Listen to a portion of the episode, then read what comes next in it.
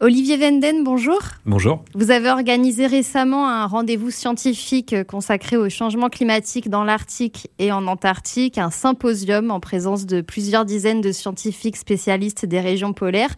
Et ils ont un message urgent à adresser au monde entier. C'était une grande première, je tiens à insister, c'est la première fois que des scientifiques de l'Arctique rencontrent leurs homologues de l'Antarctique. Le message qu'ils ont voulu faire passer, il est clair. Les zones polaires, les deux pôles, sont extrêmement affectés aujourd'hui par les effets directs du changement climatique, voire irréversibles. Et je reviendrai plus tard sur le rapport du GIEC qui vient d'être publié. Donc ils sont non seulement directement impactés, mais en plus, la situation dans les pôles affecte directement le reste du monde aussi. Euh, la hausse du niveau des mers, l'acidification des océans, la fonte des glaces, toute cette dynamique-là est directement liée à ce qui se passe sur les pôles. Donc il y avait une urgence à parler de cela. Et puis les modalités pour répondre en fait à cet impact socio-économique. Je parle de la région arctique où il y a des communautés locales, des peuples autochtones durement affectés. Il faut leur trouver des solutions, il faut les écouter. Et enfin, le dernier jour a été consacré au problème de gouvernance, c'est-à-dire quelles solutions peuvent être apportées par les États, par la régulation.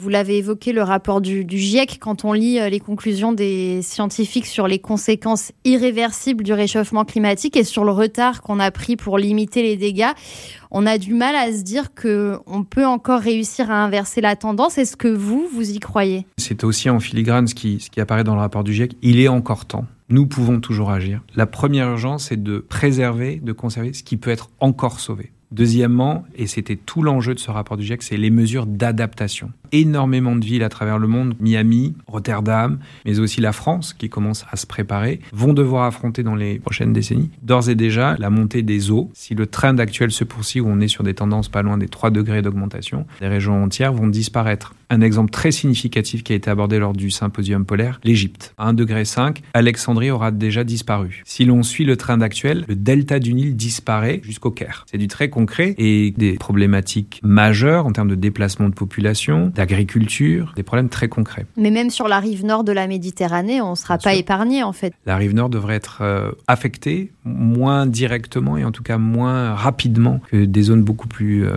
en tout cas la Camargue, oui, vous avez raison. Certaines régions de, de France, notamment les Landes aussi, vont beaucoup souffrir de l'augmentation du niveau des mers. L'un des axes de travail de la Fondation Prince Albert II, c'est la sensibilisation du public et oui. c'est notamment pour ça que vous organisez en ce moment un concours photo, c'est le prix de la photographie environnementale, ouvert jusqu'au 20 mars. Est-ce que tout le monde peut participer? Absolument. La Fondation a aussi pour rôle de sensibiliser le public de manière plus ludique et en tout cas moins stressante parfois que certaines informations que nous recevons de scientifiques. Donc oui, ce concours est ouvert jusqu'au 20 mars prochain. Il est ouvert aux amateurs et aux professionnels. Et cette année, cinq thèmes sont mis à l'honneur. Les merveilles polaires, au cœur de la forêt, les mondes sous-marins, l'humanité contre la nature, donc le versus nature, et enfin vers un avenir durable pour encore une fois mettre en avant les bonnes idées et les bons projets. Un grand rendez-vous se profile, c'est l'Ocean Week du 21 au 25 mars, donc la semaine des océans. Plusieurs thématiques vont être abordées lors de ces débats, notamment la protection des récifs coralliens et, on en parle toujours, la lutte contre la pollution plastique.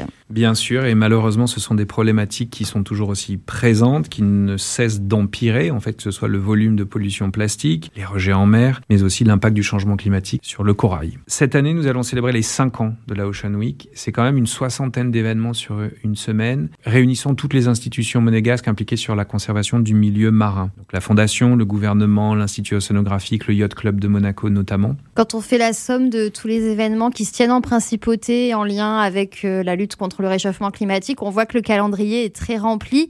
S'il y a un point commun, c'est que Monaco essaie de faire la connexion entre tous les domaines qui sont liés à ces gros chantiers. Oui, c'est un rôle de catalyseur, de fédérateur. Il y a un engagement qui est profond et sincère du souverain, qui est la clé pour réunir aisément des partenaires euh, étrangers, qu'ils soient scientifiques, des chefs d'entreprise ou des décideurs politiques, autour de questions pour lesquelles la principauté et ses princes ont acquis une crédibilité et une légitimité forte. Donc il y a toutes les questions liées à l'océan mondial, bien entendu, mais pas que, puisque comme on le disait, il y a des points très particuliers maintenant où on cible bien les régions polaires, les forêts très prochainement, dont j'espère pouvoir vous reparler bientôt, le yachting durable, qui est aussi un des piliers de la Ocean Week, porté par euh, le Yacht Club de Monaco. Donc tous ces enjeux-là où on a une légitimité non seulement à, à évoquer les problèmes, à proposer des solutions en réunissant en terrain neutre, en principauté, les différents acteurs concernés. Olivier Venden, merci beaucoup.